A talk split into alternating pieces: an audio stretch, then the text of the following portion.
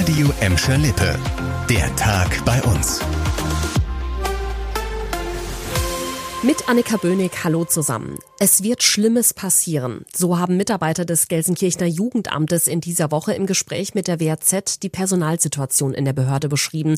Das Jugendamt sei so unterbesetzt, dass viele Fälle erst viel zu spät bearbeitet werden könnten und das könne schlimme Folgen haben. Ganz zu schweigen davon, dass eine vorbeugende Arbeit mit den Familien gar nicht mehr möglich sei. Jetzt reagiert die Gelsenkirchener Politik. SPD und CDU wollen das Thema in der nächsten Sitzung des Ausschusses für Kinder, Jugend und Familie am 3. Mai besprechen. Da soll die Stadtverwaltung dann ausführlich berichten, wie die aktuelle Situation ist, in der Hoffnung, dass gemeinsam Lösungen gefunden werden können. SPD und CDU nehmen die Situation nach eigener Aussage sehr ernst. Sie weisen allerdings auch darauf hin, dass der Personalmangel nicht nur eine Frage des Geldes sei. Viele offene Stellen könnten gar nicht besetzt werden, weil Sozialarbeiter fehlten. Im Moment vergeht kaum ein Tag, an dem nicht Polizeimeldungen über neue Betrugsfälle bei uns eintrudeln. Enkeltrick, falsche Polizisten oder ganz neu Betrug per WhatsApp.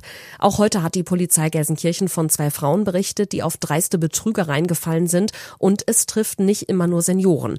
Das eine Opfer ist 23 Jahre alt. Die junge Gelsenkirchnerin hatte einen Anruf und WhatsApp-Nachrichten vom angeblichen Federal Police Department Berlin bekommen. Auf Englisch forderten die Betrüger sie auf, Geld zu überweisen, um um Schwierigkeiten mit ihrem angeblich geklauten Personalausweis zu vermeiden.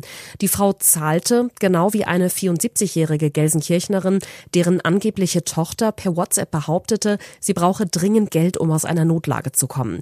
Die Polizei warnt deshalb nochmal dringend, immer misstrauisch zu sein, wenn am Telefon oder über Handynachrichten Geld verlangt wird. Die katholische Kirche kommt nicht zur Ruhe. Jetzt macht ein weiterer möglicher Skandal im Bistum Essen Schlagzeilen. Ein Priester im Ruhestand ist wegen des Verdachts der sexuellen Belästigung suspendiert worden. Das hat das Ruhrbistum heute mitgeteilt. Leon Pollock mit weiteren Details zu dem Fall. Demnach hätten zwei erwachsene Frauen beim Bistum angezeigt, dass sie unsittlich berührt worden seien.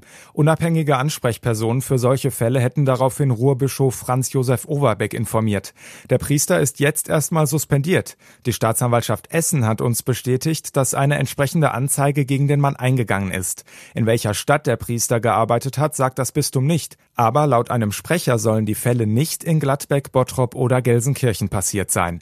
Neben den Untersuchungen der Staatsanwaltschaft läuft auch noch ein kirchenrechtliches Verfahren gegen den Priester. Es wird aber laut Bistum erst wieder aufgenommen, wenn die Staatsanwaltschaft zu einem Ergebnis gekommen ist.